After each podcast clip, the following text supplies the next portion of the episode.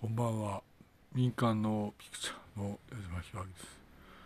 えー、っとですね、まあ、えー、大統領府の面々にご挨拶を申し上げしたいです。そうですね、若いうちはいいよと、本当に思いますねと。えー、えー、異常、異常現象がいろいろと相次いでますので、しばらく整理作業に当たった方がいいと。しばらくゆっくりした方がいいなという感覚がございまして、私からはまあしばらく休もうという話ですね。それはまあ連絡しておきます。はい。矢島ひわでした。失礼します。